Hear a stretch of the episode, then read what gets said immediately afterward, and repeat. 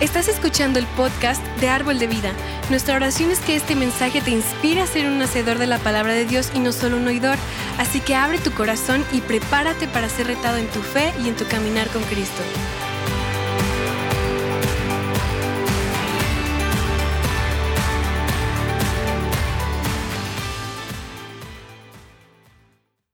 Estamos a la, la mitad de nuestra serie llamada Creer. Y obviamente estamos hablando mucho, toda esta serie vamos a estar hablando sobre vencer nuestras dudas, nuestros miedos, nuestras preguntas ah, acerca de la fe, acerca de, acerca de cómo funciona ah, la fe para que nosotros podamos caminar en todas las promesas y los planes ah, que Dios tiene para nosotros, los beneficios que pertenecen a nosotros, porque cuántas personas saben que, todo, todo, todo, todo en el reino de Dios, todo para nosotros, toda la vida cristiana opera bajo ese principio de fe. ¿Saben eso, verdad? Todo está, está ah, como basado en la fe. Nuestra vida cristiana opera por la fe.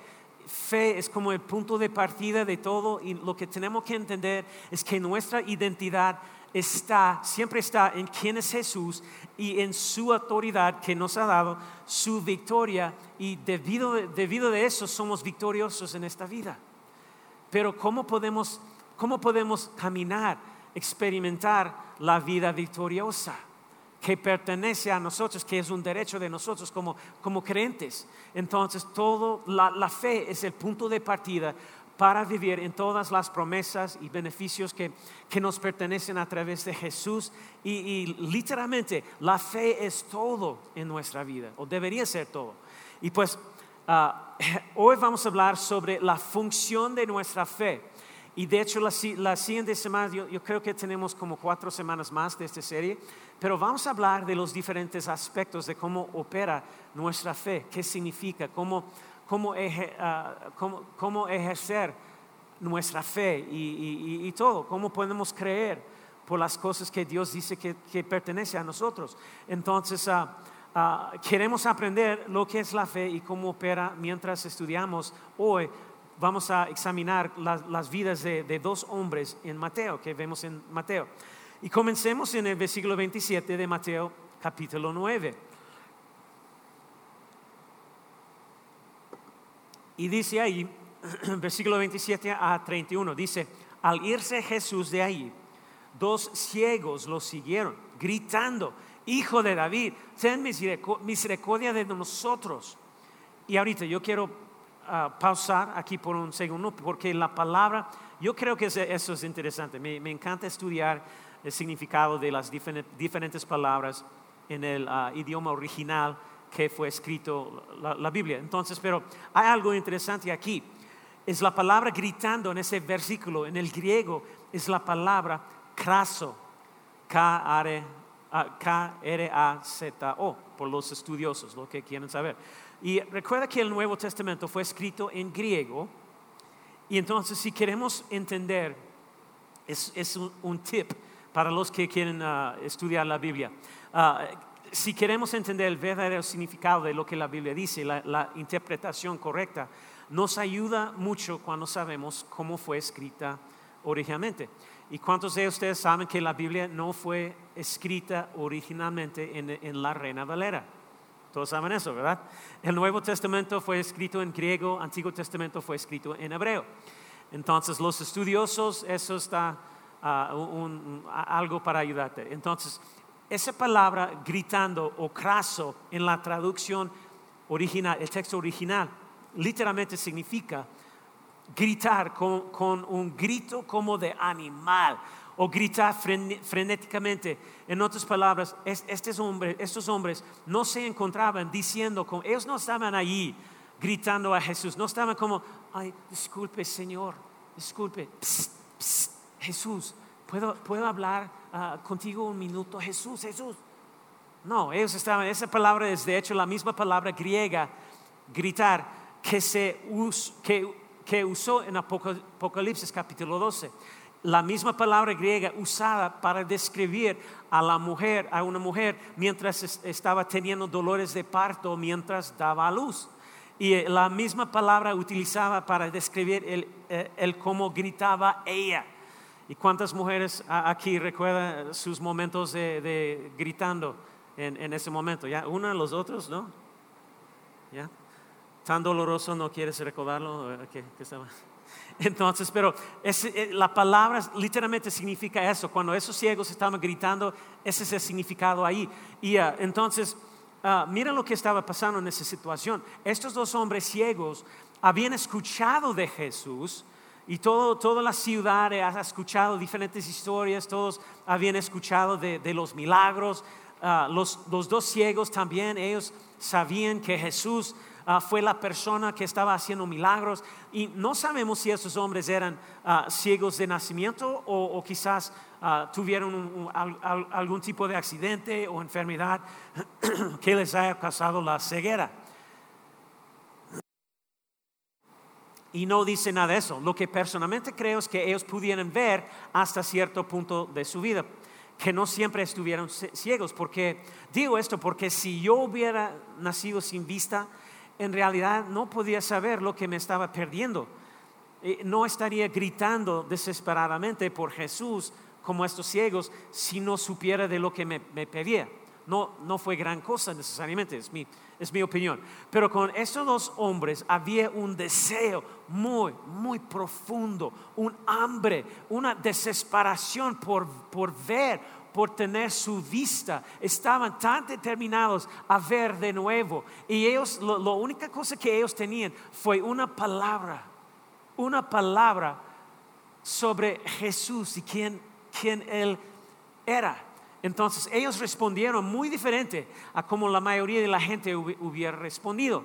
Entonces ellos estaban gritando como una, mujer ah, dando a, luz, eh, dice la, la, escritura en el idioma original. Entonces fue tan, tan, ah, no sé, desesperado sus gritos, gritando por Jesús. Pero imagínate, ellos ellos sabían que Jesús estaba caminando alrededor de la ciudad, pero ellos no podían ver nada. Entonces, no sabían, ellos no conocían dónde estaba Jesús en, cualquier momento. La única cosa que ellos podían, ah, pudieran hacer fue simplemente gritar, Jesús, Jesús, Jesús, esperando que Jesús iba a escucharlos y responder. Entonces, uh, esa es la intensidad de estos ciegos que gritaban por Jesús estaban determinados a acercarse a, Jesús, están desesperados por atraer su atención. Ah, ellos planean de alguna forma acercarse a Jesús sin importar que nada los va a detener. Y más o menos nosotros cuando estamos hablando de, caminar en fe, de creer en Dios, nosotros tenemos que tener esa misma, misma postura, misma actitud. Y miren lo que dice el siglo 28. Dice, después de entrar en la casa, se acercaron a él los ciegos y Jesús les dijo, ¿creen que puedo hacer esto? Pues sí, Señor, le respondieron. Entonces les tocó los ojos, diciendo, hágase en ustedes según su qué. ¿Su qué? Su fe. Y se les abrieron los ojos y Jesús les advirtió rigurosamente, miren, que nadie lo sepa pero ellos, en cuanto salieron, divulgaron su fama por toda aquella tierra. Ahora, yo creo que ese parte es muy interesante porque Jesús está diciendo, diciéndonos que no digas nada a nadie. Entonces, no tiene sentido, pero honestamente yo creo, yo creo, estoy seguro que, que Él sabía que ellos le dirían a todos. Pienso que Él quería que le dijeran a la gente. Y pienso que era parte de su plan de Jesús. Piénsalo, dos hombres que todos sabían que eran ciegos y de repente pueden ver sanado. tú sabes que todo el mundo les va a preguntar, hey, ¿qué, qué pasó? Eh, eh, ¿Y qué vas a decir? Ah, no sé, no sé qué pasó. Eh, solo desperté esta mañana y pude ver. Y no, yo creo que Jesús sabía exactamente que, les dirían a todos. Y eso fue exactamente lo, que hicieron. Ellos estaban diciendo a sus amigos que, hey, oye, hey, oye, se supone que no debo decir nada, pero prométame que no le dirás a nadie. Ese hombre Jesús no sanó, ¿verdad? I mean, no manches, en serio. no van a decir nadie, híjole. Y de repente ya todos sabían que Jesús había sido el que sanó a estos hombres. Y fíjate en lo que dijo Jesús. Su sanidad se basaba en la fe de, los, de los hombres, ¿verdad?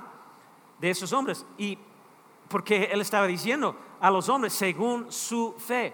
No se basaba en sus ingresos, no se basaba en su asistencia a la iglesia, no se ah, basaba en su popularidad, no se basaba en, el tipo de ropa que usaban, lo que sea.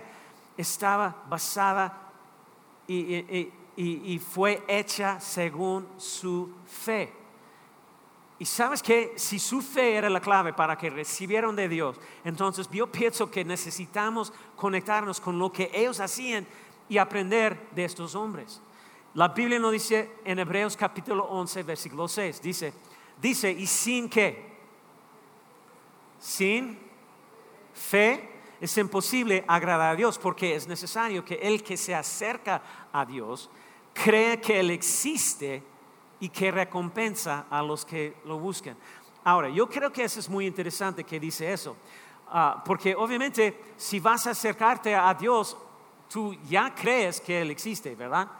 Pero sabes que lo, interesante acerca de esta parte, esa frase aquí en la escritura, es en el idioma original, es lo que eso significa, es que tú tienes que creer que Él es quien dice que Él es.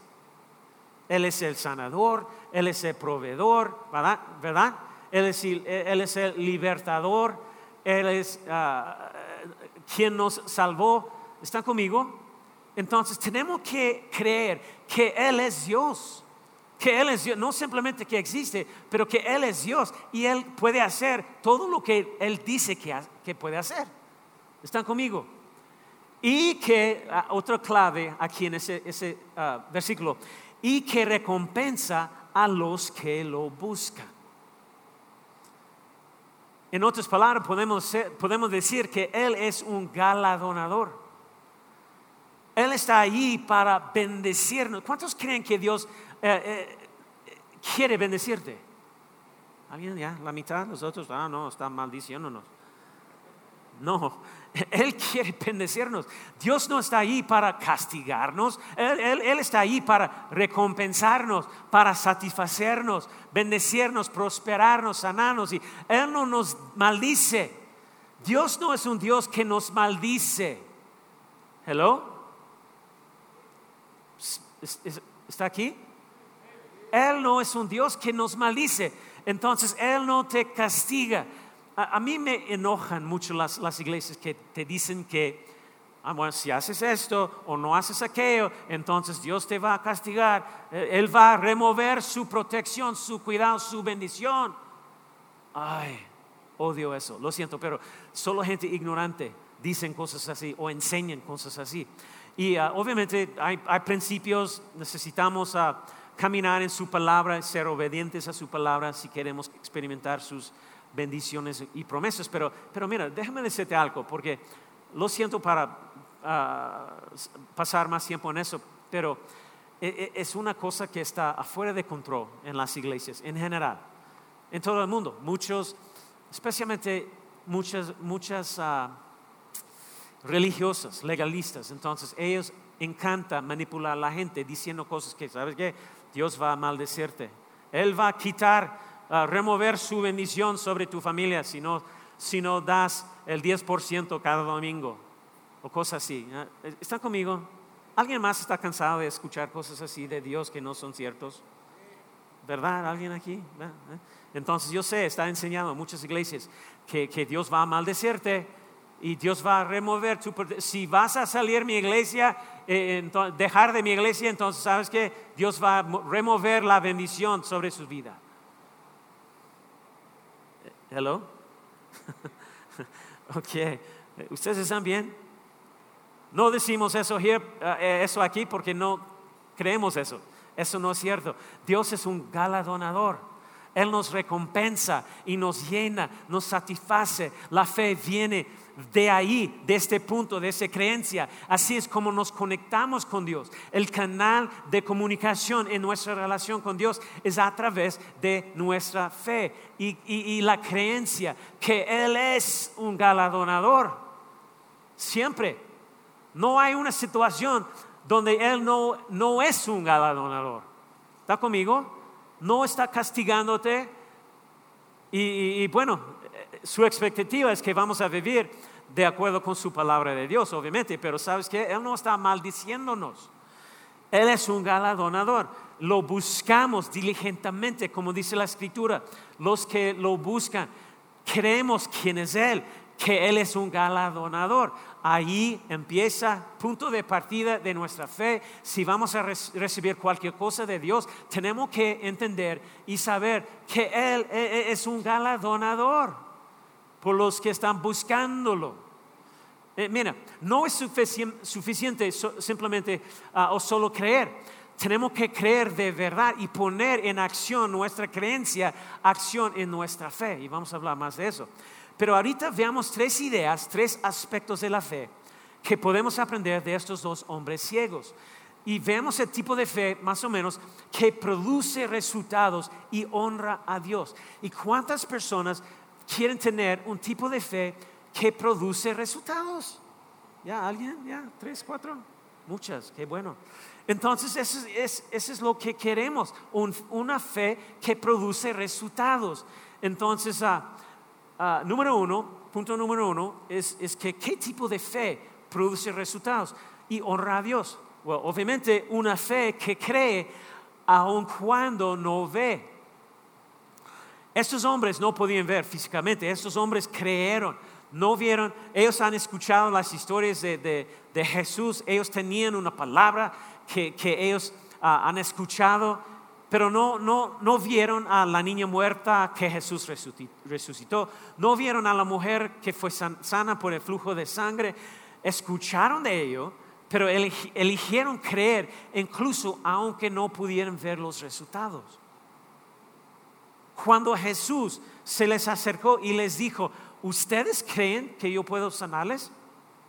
Su respuesta fue una respuesta de fe. Ellos estaban, absolutamente, sí, creemos totalmente que tú puedes hacer. Ellos estaban, creemos que tú puedes hacer esto. Estamos listos, Señor. Y ellos esperaban recibir algo de Jesús vinieron con corazones llenos de, expectativa, llenos de anticipación sobre ello. ¿Y cuántas personas hoy en día podemos decir que nosotros, cada vez que nosotros acercarnos más a Dios, pidiendo, ah, solicitando ah, nuestra lista de cosas, cuántas personas venimos delante de Él con esa expectativa que vamos a recibir? Verdaderamente, no simplemente tirando una oración, porque nosotros es como reflejo, algo sucede, algo sucede mal, automáticamente, ay Dios, ayúdame. Pero no, ¿cuántas personas verdaderamente, cuando estás antes del Señor con tu petición, está esperando resultados? ¿Alguien? No levanta la mano, pero ¿cuántas personas tienen esa actitud así? Y su respuesta fue una respuesta de fe.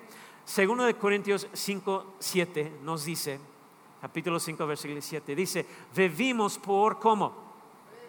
Fe. ¿Cómo? Fe. No por vista. Híjole, ay, tengo que confesar, algo con ustedes. ¿Está bien? Yo quiero ser honesto. A veces odio viviendo por fe. ¿Alguien más? en serio, a veces estoy, ay Dios, Dios, ah, ah, por favor, ¿por qué tenemos que vivir por fe? Y es tan difícil. ¿Alguien piensa así o solamente yo? Tengo esa duda de vez en cuando. Ay, ¿por qué? Por fe. yo quiero ver todo, yo quiero saber. No quiero esa incertidumbre a veces. Pero, ¿sabes qué? No hay otra manera para vivir.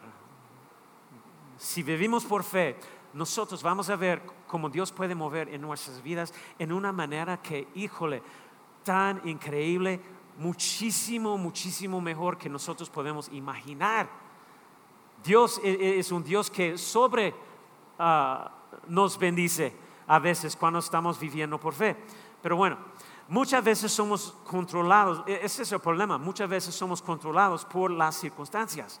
Lo que vemos, lo que estamos experimentando, somos gobernados por nuestras situaciones, pero la Biblia nos dice que vivimos por fe.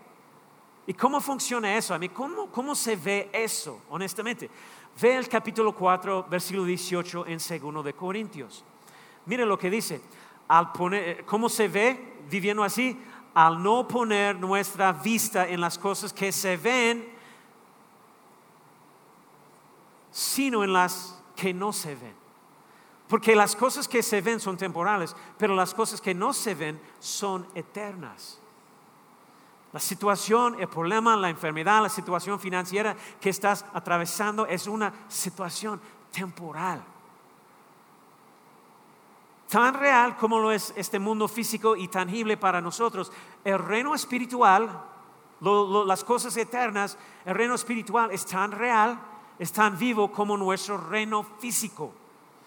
Y lo que la Biblia nos está diciendo es que caminamos en fe no según lo que estamos experimentando en este mundo aquí eh, físico, sino basado en el mundo espiritual, en las cosas eternas. ¿Están conmigo? En el reino eterno, en el reino de Dios. Y, de hecho, Jesús aún dice eso. Todos recuerdan ese, ese versículo. Pero Jesús dijo, venga tu reino, hágase tu voluntad como en el, ¿dónde? Cielo, las cosas eternas Así también en dónde? En la tierra, aquí. ¿Están conmigo? Entonces eso significa, ¿cuántas personas creen que, hay, uh, cáncer en el cielo? ¿Alguien aquí cree que hay cáncer allí? Ah, ¿Cuántas personas creen que en el cielo, el día que cuando llegas, uh, tú vas a vivir en, una choza? ¿Choza, chozo? ¿Cómo se dice? Ya, ¿alguien cree que tu mansión nada más va a ser un, un chozo ahí en, en el basurero, ahí, en esa parte del cielo, en el lado oeste de, no, no sé. ¿Alguien cree eso? no, no. Entonces, ¿cómo es que Jesús puede decir, ah, ah, ah, como en el cielo, así también en la tierra? Porque sabes que no hay enfermedad allá, no hay, no hay pobreza allá, no hay escasez allá, no hay, no hay depresión allá, ¿verdad? No hay enfermedad. Entonces, eso significa que, hey, ¿sabes qué? Las, todas las cosas que, que, que puede experimentar allá, que tenemos allá preparado para ti, es posible para vivirlos aquí. ¿Cómo? Por medio de, nuestra fe. Nosotros tenemos que poner nuestra fe en, en esas cosas, no aquí en lo que podemos ver, porque nosotros funcionamos y operamos bajo esa promesa. No estamos operando ni funcionando basados en, los estándares de aquí, los estándares de este mundo. No, estamos operando, funcionando basados en un estándar sobrenatural, un estándar celestial. Y, ahora, si te pregunto, ¿tú crees que Dios puede sanarte? ¿Tú crees que Dios puede proveer para tus necesidades? ¿Crees que Dios puede revivir tu, matrimonio? Ah, ¿Crees que Dios puede ayudarte a superar este problema? Pero el asunto, el problema es que muchas personas, si han estado en la iglesia por mucho tiempo, años o como sea, muchas personas parece que te, has vuelto muy bueno en decir cosas como, oh, alabado sea el Señor, pastor, sí, aleluya, gloria a Dios, pastor, predícalo. Totalmente creo que lo recibo, creo que es mío, Dios es el sanador, proveedor y todo. Soy sano, bendecido, pastor. Sí, Señor, sano. Entonces le damos a todos, aquí en la iglesia, le damos a todos la, sonrisa cristiana. Ah, sí, bendito sea Dios, soy sano. Eh, pero nuestras palabras y nuestras acciones no están en la misma página. No están alineadas y nos traicionan. ¿Cómo se dice? Traicionan y ahora, yo quiero definir la fe y esperanza, porque muchas veces tú y yo estamos funcionando en esperanza. Sin embargo, decimos las cosas, nosotros declaramos, decimos las cosas correctas y creemos que estamos funcionando por fe, pero veamos Hebreos capítulo 11, versículo, versículo 1. Yo quiero leer la traducción de la Biblia amplificada. Dice, ahora fe es la que. ¿La qué? garantía, la confirmación, el título de propiedad de las cosas que nosotros esperamos. Así que esperanza y fe son dos cosas distintas. Se dice que la fe es, mire lo que dice, vamos a seguir, la fe es siendo la prueba de las cosas que nosotros no vemos y la convicción de su realidad, fe percibiendo como verdadero lo que no es captado por los sentidos. Y veamos ese pasaje con, con otra traducción. Dice, ahora bien, la fe es la que? Certeza, certeza, sustancia de lo que se espera, la convicción, demostración o podemos decir manifestación de lo que no se ve. Una traducción de la Biblia dice que es la evidencia, la prueba de lo que no se ve. Esta palabra certeza o, sustancia en griego literalmente significa reposar bajo algo para darle apoyo, la fundación, el cimiento. En otras palabras, nuestra fe sostiene nuestra esperanza. esperamos ser sanados, esperamos tener respuesta a nuestras oraciones y la esperanza es una cosa hermosa pero nuestra fe es lo que da fundamento a nuestra esperanza, da sustancia a nuestra esperanza para que nuestra esperanza tenga ese fundamento de fe que la sostenga. ¿Están siguiéndome? ¿Tiene sentido? Pero que sí. Dice que es la evidencia, la demostración de cosas que no se ven. En otras palabras, es la prueba o convicción. Dice, fe es la garantía, es la confirmación, ese título de propiedad de, las cosas que esperamos. Ahora, digamos que, que, ah, Valente está, está diciendo, orando, ah, estoy esperando por un carro nuevo. Espero que Dios conozca mis necesidades. Espero tener un carro nuevo. Y hay que decir eso. Ah, oye, yo he traído una copia de mi título de, propiedad, ¿cómo se dice? Título de propiedad, ¿es correcto? Ah, de mi camioneta y, te digo, Valente, siento que debo darte mi camioneta. Es un Dodge Ram 2017.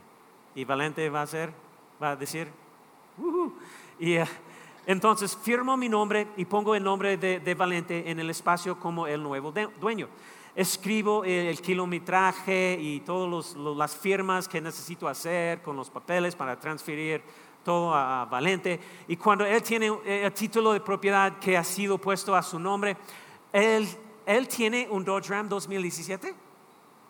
¿Sí o no? Pues sí.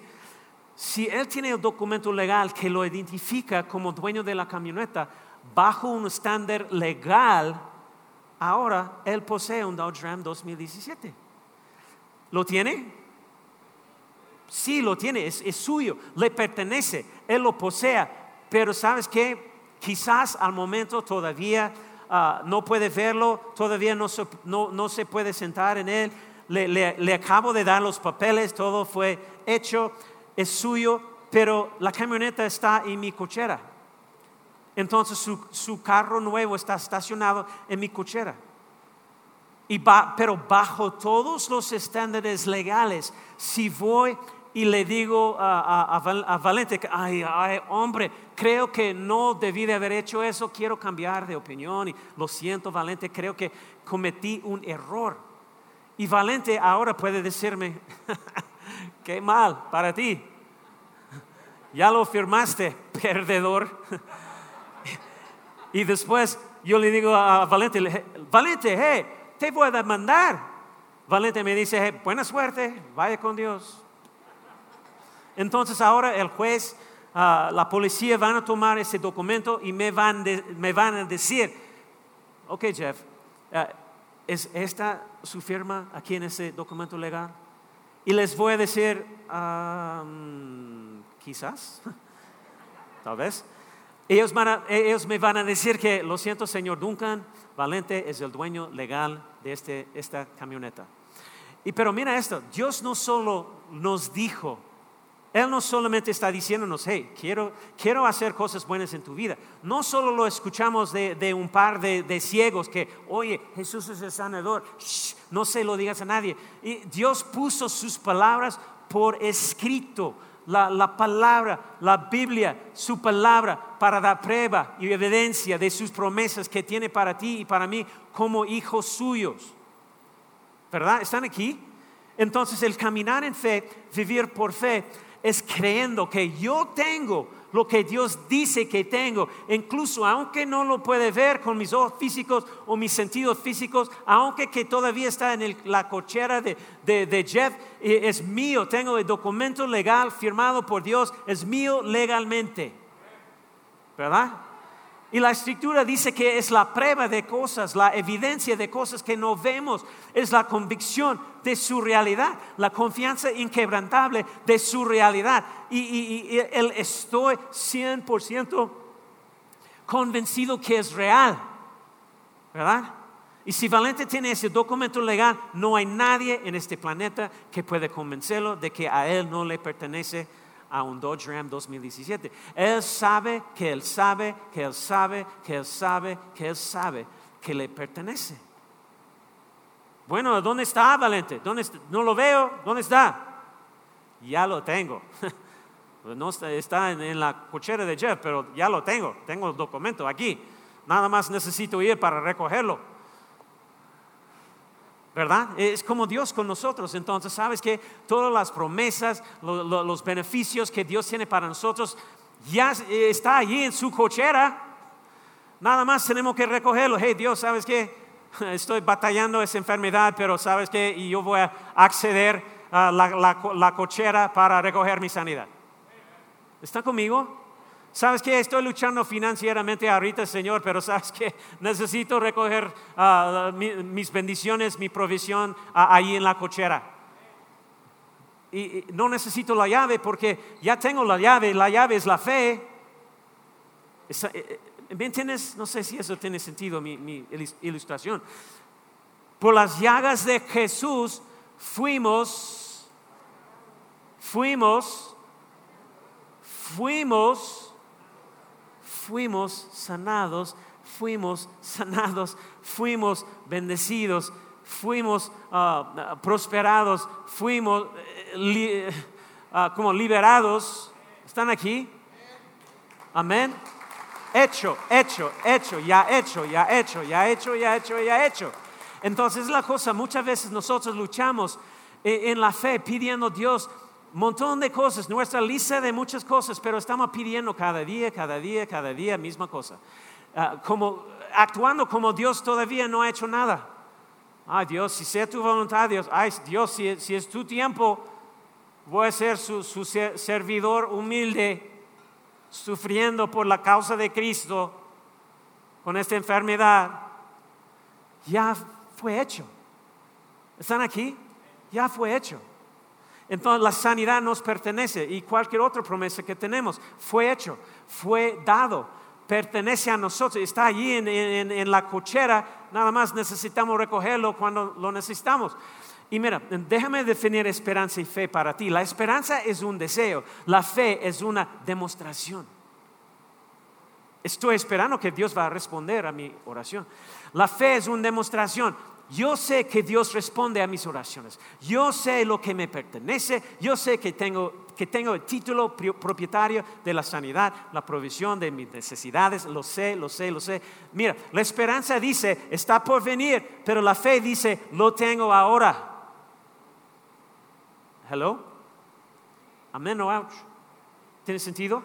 No sé tú, pero a veces nos sentimos muy incómodos cuando caminamos en fe, porque la gente dice, bueno, Valente, ¿dónde está? ¿Dónde está? Hey, eh, eh, ¿dónde está tu sanidad? Cada día está diciendo que, que, es sano, pero no lo veo. O sea, está en la cochera de, de Pastor Jeff. Tengo, pero tengo un Dodge Ram. Lo tengo. Entonces estoy confiado completamente y tengo la garantía completa de que ahora me pertenece. La esperanza, déjeme decirte eso, la esperanza es futurista, la fe es en el presente. ¿Están aquí? Siempre es en el presente. Fue hecho en el pasado, pero ya lo tengo ahora. La esperanza dice que estoy orando para que la sanidad venga. La fe dice que la sanidad es mía, me pertenece, soy sano, pleno, bien, bendecido, liberado, lo que sea.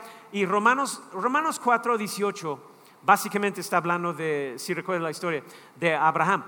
Y le fue dicho que ah, tendría un hijo, si recuerdan la historia, pero su cuerpo tiene 100 años.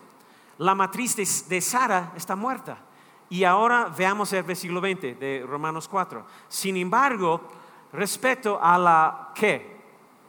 Promesa de Dios, la palabra de Dios, el contrato con Dios, Abraham no, titubeó con incredulidad. Amo eso. Él no flaqueó, no titubeó con incredulidad. Sino, mira lo que dice, sino que se fortaleció en qué? Fe ¿Cómo fue fortalecido eh, en su fe? Porque él tenía una palabra de Dios, una palabra de Dios, una promesa de Dios, un contrato con Dios. ¿Están conmigo? Dando gloria a Dios. ¿Cómo pudo, pudo ser fortalecido en su fe? Porque recuerda, Dios le dijo, hey, Abraham, ¿sabes qué? Tú serás el padre de muchas naciones. Es una de un montón de promesas que fue dicho a él. Y a pesar de lo viejo que estaba su cuerpo, él dijo que, hey, ¿sabes qué? Uh, 100 años, no, no problema. Gracias Dios por decirme que va a suceder. Creo que voy a tener un hijo. Y mire esto, versículo 21. Dice, estando plenamente convencido de lo que Dios había que prometido, dicho, que, que ha dicho el contrato, la promesa, poderoso era también para qué? Cumplirlo. Aquí está lo, que pensaba Abraham. Eh, no sé cómo va a ser que este cuerpo y el cuerpo de ella funcione. No sé cómo vamos a concebir un hijo, pero ¿sabes qué? Sara uh, parece muy sexy ahorita en este momento. 100 años, pero uh, uh, y es caliente. y, es, un gran testimonio, ¿no? Entonces tal vez tú, no sé, eh, para los que están, ah, tal vez estás aquí y tú y tu, esposo han estado intentando tener un bebé, si Dios puede hacerlo con una pareja de 100 años, una matriz muerta, creo que Dios lo puede hacer para ti.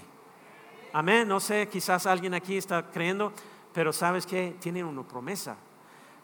Fue hecho antes. Eh, aquí está la cosa, tiene que comenzar a actuar así, como ya tiene la respuesta, porque muchas veces nosotros Decimos las cosas bien, pero nuestras acciones no están alineadas con lo que estamos declarando.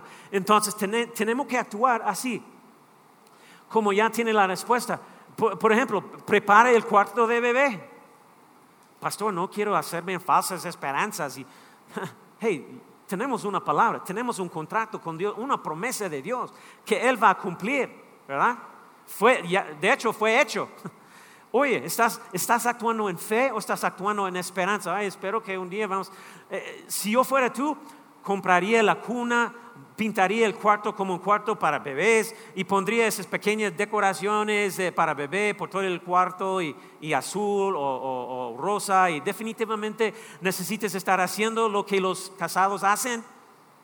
Eh, no tengo que explicar, ¿verdad? Si necesita más explicación, habla con Valente, por favor. Y eh, el segundo tipo de fe que honra a Dios, que produce resultados, es número dos, es una fe que persiste cuando nada cambia. Y probablemente eso es donde la mayoría de nosotros vivimos.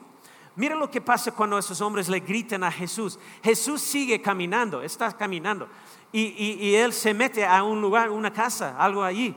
Entonces, recuerda, hay dos tipos persiguiendo a Jesús. Son ciegos. ¿Cómo supieron que él se había metido? Y fue ahí, ¿a, dónde se fue? Jesús, Jesús. Ay, ¿dónde se fue? Hijo de David, ten misericordia de nosotros. Hey, hey, chicos, ah, ya se fue. Ya se fue. Está, ¿a, dónde se fue? ¿A dónde se fue? Se metió a la casa. ¿Cuál casa? A, esa casa de, allá, la casa roja de, allá. No, no sé cuál es roja, soy ciego. Entonces ellos, pero escuche eso, esos hombres no pudieron, no pudieron actuar casuales o, o, a respeto, no pudieron estar como, oh, ay, bueno, pues quizás no fue destinado para nosotros y ya, se metió a la casa. Creo que no hay nada que podamos hacer al respecto. Él no va a venir a vernos y tal vez vuelve el próximo año. No, no, no pudieron tener esa, esta actitud cobarde al respecto y, y rendirse. No pudieron solo quedarse sentados y no hacer nada al respecto. aquí está lo que me molesta. La actitud de muchos cristianos es, ah, quiero ser sano, quiero que Dios responda a mi oración, si es conveniente. Ay, no me pides que estudie la palabra de Dios, no, sabes que yo lo quiero instantáneamente y, bueno, eso es lo que quiero. ¿Qué dice Romanos capítulo 10, versículo 17? Hablando de fe, nosotros tenemos un, parte en, todo eso, tenemos responsabilidad. ¿Quieres ver resultados con su fe? Y, sabes que tiene que operar en fe, caminar en fe, vivir por fe, pero no vas a hacerlo a menos que está haciendo lo que dice. Así que la fe viene de él, oír, y el oír por la palabra de quién?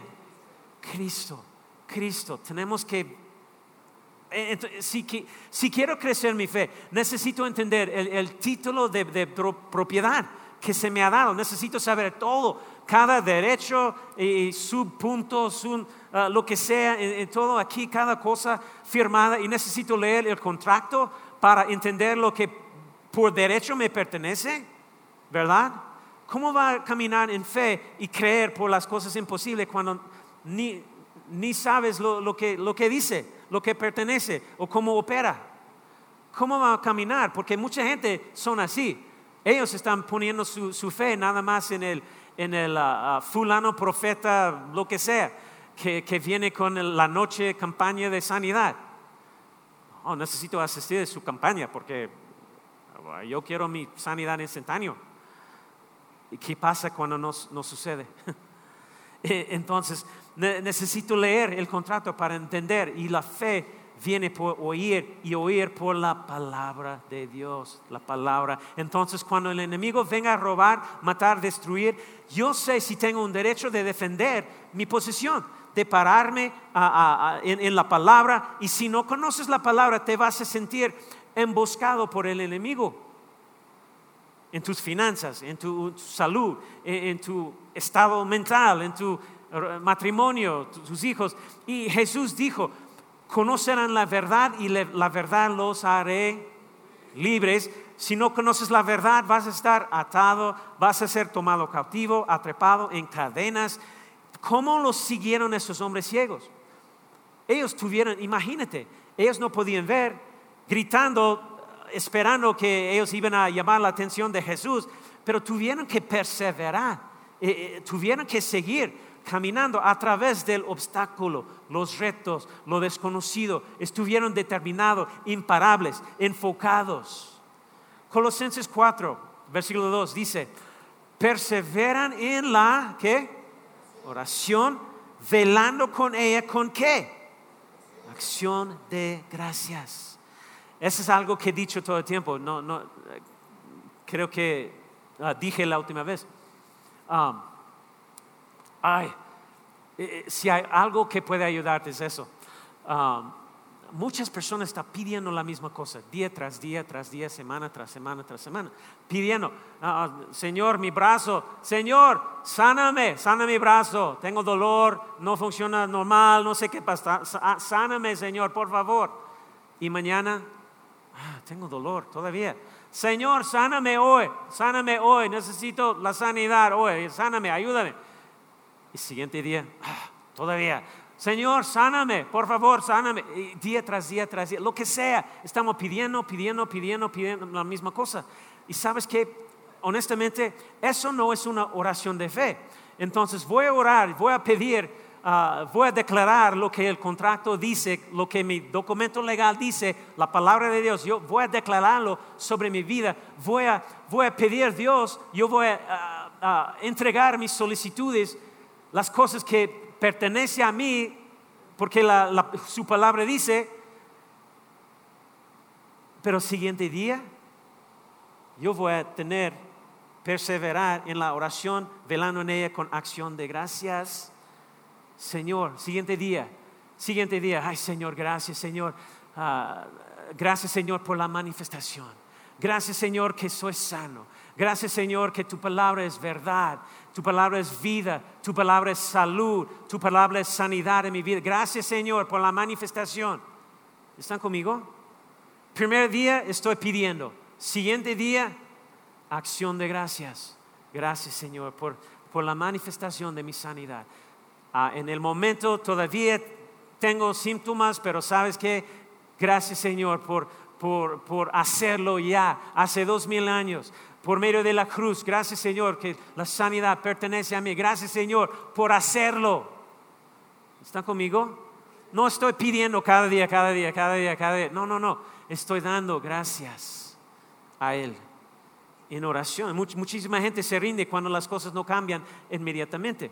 Y eh, honestamente es por eso que la mayoría de la gente se rinde. Es por ello que la mayoría de la gente está viviendo de, un servicio, un culto especial a otro culto especial, porque su esperanza está puesta en, el invitado, en el fulano profeta, en la, campaña de sanidad, el evangelista especial. Están esperando, uh, esperando tal vez en esta ocasión cuando vaya por oración, Dios me va a sanar, solo necesito ir a esa noche de, sanidad, de milagros del Espíritu Santo. Solo necesito que ese predicador ore por mí, que, que imponga sus manos sobre mí. Ahí es donde está su fe.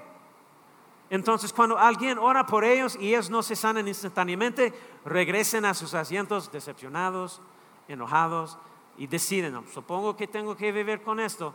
Dios no quiere sanarme, quizás es un, mi, mi cruz para cagar entonces se acercaron para que oren por ellos una y otra vez por la misma cosa, esperando que esta vez probablemente tengan suerte.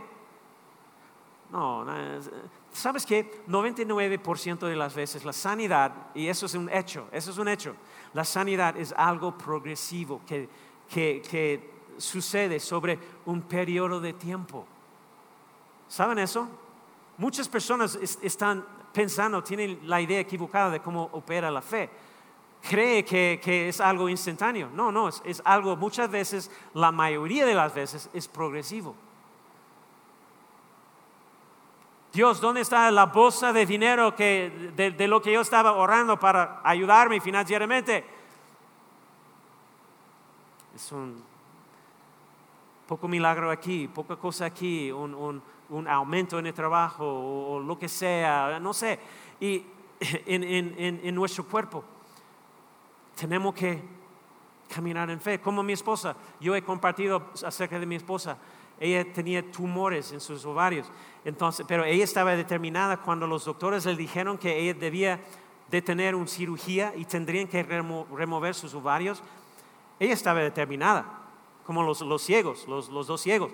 Ella no venía a, frente por oración cada semana, cada mes. No venía para que oraran por ella cada que el evangelista venía a la iglesia o cuando la iglesia tenía un servicio del Espíritu Santo. Amén. Entonces, cuando no sucede instantáneamente, nosotros pensamos que, bueno, tal vez no sea la voluntad del Señor. Supongo que Él me ha llamado a sufrir con Cristo. Él debe de tener un propósito para esta enfermedad. Revela el propósito de, esta enfermedad, Señor, para que yo pueda ser un buen servidor. Algo así. Qué tonto. Pero mucha gente cree en eso. Muchos, muchos cristianos son flojos. Cristianos flojos, creyentes flojos. Quieren tenerlo todo resuelto sin tener que hacer ningún esfuerzo de creer o hacer lo necesario para que su fe crezca. Y, como mi esposa, por ejemplo, fue después de cada cita, durante un año, cada cita, cada ultrasonido, cada rayos X, fueron menos y menos tumores, hasta que un día no hubo nada. Los doctores, no entiendo qué está pasando, pero no hay nada. No tiene nada. No sé qué pasó. Déjame decirte. Pero los dos hombres ciegos pudieron haber estado como, ay, maestro, ten misericordia de nosotros ay, chavos, ¿sabes qué? No, no eh, ya se fue, está, está ahí, ay, pues, ok, Paco, ok, Paco, vente, vámonos. No debe de ser su voluntad uh, el sanarnos. Ya se fue. Y pudieron haberse ido a casa y, pasar, regresado a casa y, y pasar el resto de sus vidas ciegos. Pero ellos perseveraron y dijeron, quiero lo que Él tiene porque pertenece a mí, eh, creo que si Él sanó es, esas otras personas, si esas personas pudieran ser sanas, eh, entonces no hay razón por la que no podamos ser sanos. Tal vez, tal vez nos corran de la casa de los magañas, no me importa, pero vamos a hacer todo lo que podamos para acercarnos a Jesús. y recibir lo que pertenece a nosotros. Marcos 11, 23. En verdad les digo que cualquiera que, que diga a este monte. Jesús está enseñando acerca de la fe aquí, cómo opera. En el versículo 22, él dice, él dice, ten fe en Dios. Y versículo 23, él dice, en verdad les digo que cualquiera que diga a este monte, quítate y arrójate al mar y no dude en su corazón, sino cree que lo que dice va a suceder, le será concedido. Entonces nuestra fe se expresa a través de nuestras palabras y, y en cómo hablamos y declaramos, hey, yo declaro, yo soy sano, pleno, bien, por las llagas de Cristo Jesús. Dios es mi proveedor, Él se conecta y suple y se encarga de todas mis necesidades. ¿Están aquí? ¿Cuál es tu montaña?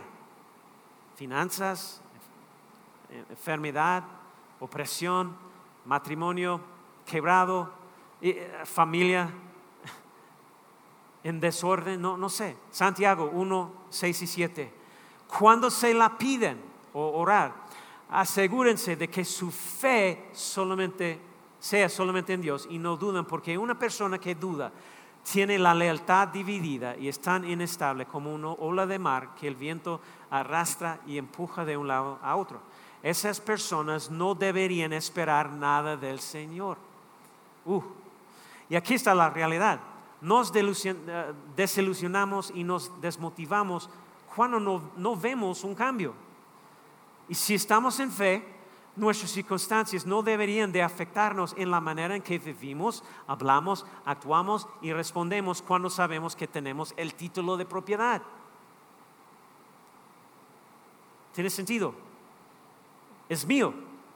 No, está en mi cochera todavía, no está en mi casa todavía, pero me pertenece. Lo tengo, lo pertenece, está escrito, tengo documento legal, diablo. ¿Están conmigo?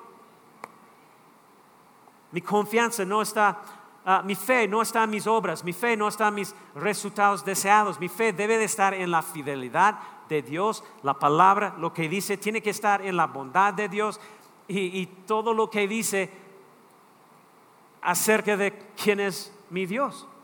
Santiago 1.17, toda buena dádiva y todo don perfecto viene de lo alto, desciende del Padre de las luces, con el cual no hay cambio ni sombra de variación. Dios es fiel, poderoso y cumple sus promesas. Una fe que persiste cuando nada cambia. Mantente constante en tu fe con acción de gracia, oración de acción de gracia. ¿Están conmigo? Tercero, una fe que honra a Dios, una fe que produce resultados. Después es una fe que opera incluso cuando no tiene sentido. Mira, la fe es un, la fe es un verbo, es una acción se está moviendo, está actuando, respondiendo de acuerdo a las promesas de la palabra de Dios, no por las circunstancias de este mundo y esta vida. Recuerda, dijimos que esperanza es un deseo, pero fe es una demostración. Fe e, es ahora. Estos dos hombres ciegos, oye, no nos vamos a detener. Estamos caminando hacia adelante en fe, estamos atravesando las barreras, lo queremos, lo creemos, incluso aunque no podemos verlo, lo creemos, incluso aunque eh, Jesús se fue a la otra casa, lo creemos y vamos a superar ese obstáculo, vamos a dejarlo atrás y vamos a actuar como hombres con, con vista, con visión y no como hombres ciegos. ¿Están aquí? Todos batallamos en esa parte, porque ah, incluso yo a veces. Estoy en, ah, pues yo, yo, yo, yo puedo estar diciendo las cosas buenas. Sí, soy sano. soy sano, soy en el nombre de Cristo Jesús. Gracias Señor por la manifestación de mi sanidad. Y mañana estás preguntándome, ¿cómo, cómo, se siente, cómo te sientes, pastor? ¿Sabes qué? todavía tengo ese tofi y mi garganta y todo. Gracias a Dios, soy sano en el nombre. ¿Sabes lo que estoy diciendo? Entonces dijimos que, bueno, esos dos hombres, tenemos que tener ese, esa perspectiva. Santiago 2, 14 a 22, este pasaje de la escritura empieza hablando sobre obras y acciones. y de ser un hacedor de la palabra. Pero veamos el versículo 22. Él está hablando sobre Abraham de nuevo. Y tú conoces la historia. Abraham le fue dicho que sacrificara a su primogénito. Entonces Abraham construye el altar. Pero justo cuando está a punto de sacrificar a su hijo, un ángel del Señor le dice, hey, detente, mira, te doy, te doy un carnero para que lo sacrifiques en su lugar. Pero mira, él dice, él, él dice en versículo 22, Abraham, ya ves que la fe actuaba juntamente con qué? ¿Con qué? Sus obras. Y como resultado de las obras, la fe fue perfeccionada. En otras palabras, la respuesta, la manifestación se convirtió en, en realidad en ese momento. Su fe se complete por lo que hizo.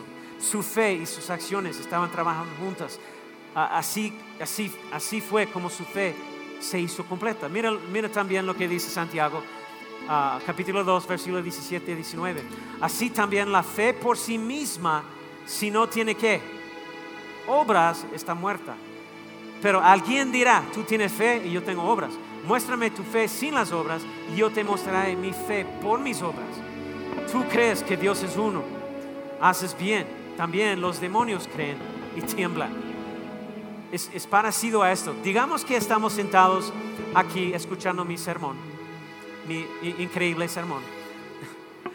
Y un hombre entra tambaleándose por las puertas del santuario y él comienza a acercarse al frente y se está tambaleando como un hombre borracho o algo así. Y él dice, oye pastor, y tan pronto como dice pastor, se colapsa, se cae de, de cara. Entonces un doctor corre al frente y dice, déjame revisar a este hombre, necesito saber si está vivo todavía. El doctor revisa su pulso, este hombre es muy delgada, se va desnutrido, su cara está tan hundida, parece un esqueleto, sus labios están agrietadas y secos. Entonces el doctor dice, mi diagnóstico es que esta persona está muriendo de malnutrición y deshidratación severa.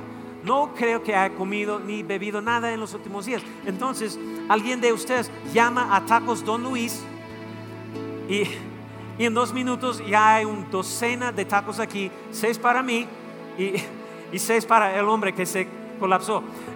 Entonces, aquí estamos con todos estos tacos y le digo a, los mujeres, oigan, ponga ese hombre en una silla aquí enfrente. Después le digo a este hombre, oye, Francisco, si te comes estos tacos, estos tacos, ¿crees que vas a vivir? Ay, pastor, yo lo creo.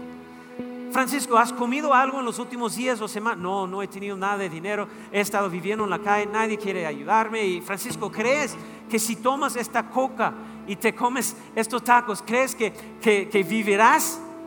Ay, sí, pastor, lo creo, lo creo, pastor. Si me como estos tacos, me tomo esta coca, me va a ayudar, me va a nutrir, lo creo. ¿Ustedes están conmigo? Esa es una ilustración tonta, pero si me estuviera muriendo, pienso que una coca y tacos ayudarían a salvarme. No sé, a alguien más, pero, pero después de decir, después de, decir, yo creo, Francisco diciendo como yo creo, yo creo, 20 veces más, Francisco se cae al suelo. El doctor revisa su pulso y dice, lo siento, se ha ido, murió. ¿Por qué murió Francisco? Francisco murió porque no actuó, no actuó en lo que creía. Estaba diciendo que, creía, tantas veces, pero no hizo nada. No tocó sus tacos o, coca. Él creó, si me como estos tacos viviré, pero no puso ninguna acción en su fe. ¿Me, entiendes? Es un poco tonto la ilustración, pero hay muchos de nosotros que estamos esperando que, a que Dios haga algo. Estamos deseando que Dios haga algo, pero necesitamos movernos más allá de esperando y deseando y cambiar nuestra manera de pensar. Necesitamos cambiar lo que creemos y decimos, si la palabra de Dios dice que lo tengo, entonces tengo que creer que sus promesas son verdaderas, que Dios no miente, tengo que creer que Dios no hace acepción de personas, Él no es racista, no es prejuicioso, Él no tiene más favor con una persona que con otro. Lo que Él hará por una persona, Él lo hará también por mí. Tengo que creer que necesito actuar y responder de acuerdo a lo que dice la palabra. Póngase de pie. Tengo que vivir de acuerdo a la palabra de Dios y no a lo que este mundo dice. Filipenses 4:19 dice, y mi Dios proveerá a todas sus necesidades conforme a sus riquezas en gloria en Cristo Jesús.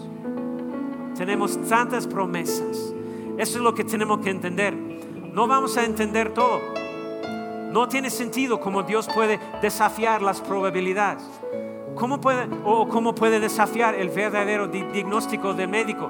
¿Cómo, ¿Cómo puede desafiar las leyes de ciencia, la medicina, las finanzas? Pero tomamos lo que dice la palabra de Dios sobre cualquier otra cosa que sabemos y actuamos de acuerdo con la palabra de Dios. Porque la fe es un verbo, es una acción. La ceguera no puede detenernos. Todo el conocimiento del mundo no puede detenernos. El mal diagnóstico, el informe negativo, la incertidumbre de nuestro trabajo no nos puede disuadir. Amén. Y tengo un documento legal que dice cosas, muchas cosas que no tienen sentido. Pero es un documento legal nadie lo puede objetar, nadie lo puede cambiar. Se, decidió hace dos mil años, el caso se cerró y yo soy el heredero legal. ¿Qué más necesito saber? Los, amén. Lo sé, la, gente, tu familia, la gente va a pensar que estás loco. Ah, pues eh, eh, eh, es, es, la iglesia de aleluya, verdad. Eh, la gente va a pensar que esta iglesia a la que asistes es una secta. Pero sabes qué? Cuando estuvo bien o no mal, no creer lo que Dios dijo. Cuando se convirtió la Biblia en un cuento de hadas. Cuando se volvió normal no creer en Dios y su palabra. Ah, vamos a cerrar con esta escritura, segundo de Corintios 4:4 en los cuales el Dios de este mundo ha cegado el entendimiento de los incrédulos, para que no vean el resplandor del Evangelio de la gloria de Cristo, que es la imagen de Dios. Hoy hablamos de dos hombres ciegos, pero en este mundo y tal vez ahora en este santuario, no sé dónde estás espiritualmente, pero quizás hay personas aquí que son ciegos espiritualmente. Has probado, probado cada cosa en el mundo, has tratado de llenar el vacío que tienes dentro, que los has sentido y conocido y has intentado llenarlo con todo lo demás, pero nada te satisface, tú eres ciego. Pero hoy Dios quiere abrir tus ojos. Él quiere ayudarte a comenzar este viaje de fe. Vivir por fe, uff, gracias a Dios. A veces no quiero. Pero sabes que vivir por fe es como Dios tiene su máximo, tus máximos resultados en nuestras vidas.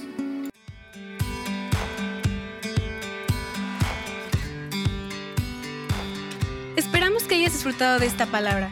Puedes encontrar más mensajes e información sobre nuestra iglesia en www.arboldevidaleon.com. Queremos invitarte a que nos visites en Boulevard San Juan Bosco 3026, Colonia Cañada del Refugio, o vernos en nuestra página de Facebook Iglesia Árbol de Vida. Una vez más, gracias por escucharnos.